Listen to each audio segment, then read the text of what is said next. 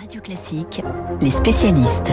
7h40 sur Radio Classique. Les spécialistes, Renaud Girard, grand reporter au Figaro, et François Geffrier pour l'économie. Renaud, je vais débuter euh, avec vous, direction ce matin l'Afrique de l'Est et plus précisément le Soudan. Un coup d'État hier et toujours beaucoup, beaucoup de questions ce matin. Ce que l'on peut dire, c'est que le gouvernement civil de transition n'aura pas duré longtemps. Oui, il vient d'être renversé par un coup d'État militaire après seulement deux ans et demi d'exercice, le Soudan en fait semble condamné à vivre sous euh, le commandement des militaires. Cette ancienne colonie britannique a pris son indépendance en 1956 et figurez-vous qu'en 65 ans de vie indépendante, elle a eu moins de 10 ans de gouvernement civil. À Khartoum, c'est toujours le même scénario qui se répète. Euh, vous avez un gouvernement civil, il est remplacé euh, par une dictature militaire. Et dès que le dictateur militaire vieillit, qu'il s'appelle Niméri, qu'il s'appelle Béchir, qu'il s'appelle Abad, peu importe, et que la population se révolte contre lui, de plus jeunes militaires et la foule écartent le dictateur et forment un gouvernement de transition avec donc des représentants de la société civile.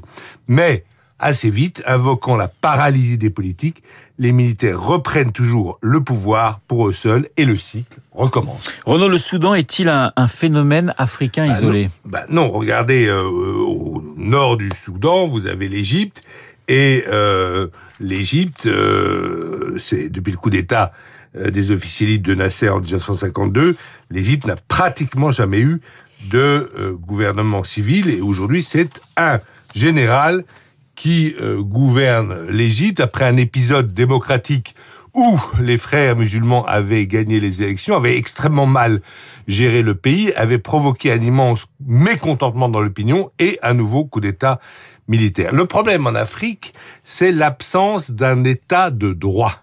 Les gagnants des élections en Afrique croient toujours qu'ils peuvent tout se permettre.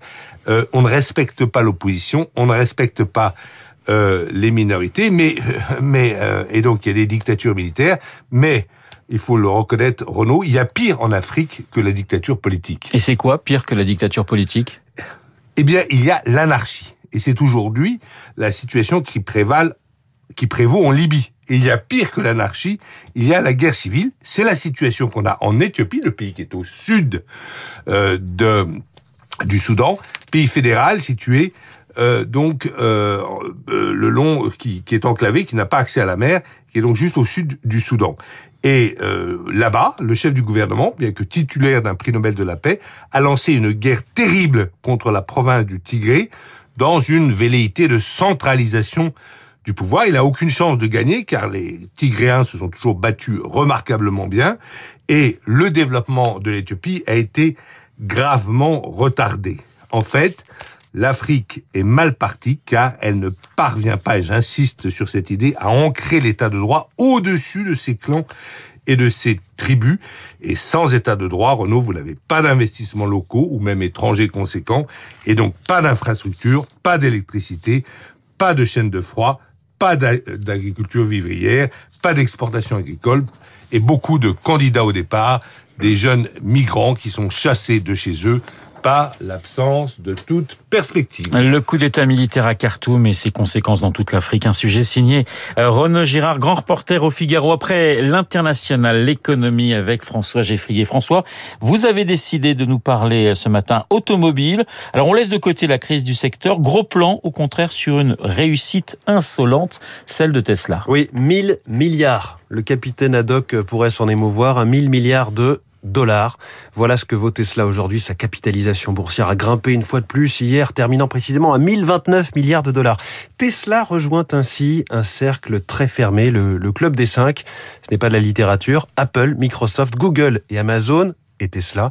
Alors je ne sais quel acronyme utiliser, les, les peut-être. Euh, vous remarquez que Facebook n'y est pas ou pas encore. Facebook ne vaut que 926 milliards de dollars, excusez euh, du peu. Comment Tesla en est arrivé là? Le tout dernier coup d'accélérateur boursier, cela a été une méga commande, 100 000 voitures d'un coup de la part du loueur Hertz. Et cela vient quelques jours après la publication de résultats incroyables de Tesla. Tout le monde manque de composants électroniques. Eh bien, Tesla n'a jamais livré autant de voitures que ces trois derniers mois. Réussite insolente, effectivement, et les marchés n'ont que faire des quelques alertes qui arrivent. Hier, par exemple, les autorités ont reproché à Tesla d'avoir ignoré leurs recommandations sur la conduite autonome. Vous savez qu'il y a eu des accidents, peu importe.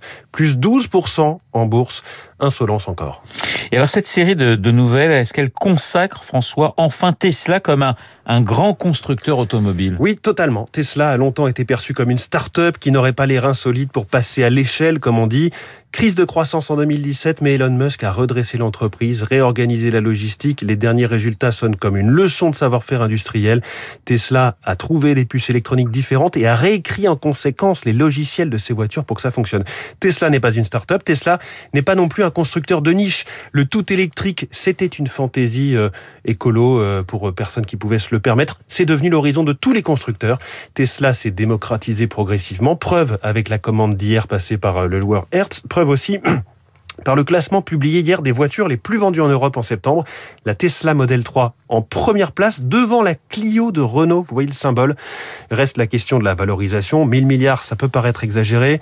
On compare souvent en disant que c'est, c'est plus quasiment que tous ces poursuivants réunis qui produisent 5 à 10 fois plus de voitures chacun. La fortune d'Elon Musk, elle a grimpé en conséquence. Petit calcul de tête. Renault, si je vous dis qu'Elon Musk possède 17% de Tesla et que Tesla pèse 1000 milliards. Euh, je suis assez nul en, en, en maths, mais ça, ça doit faire 160...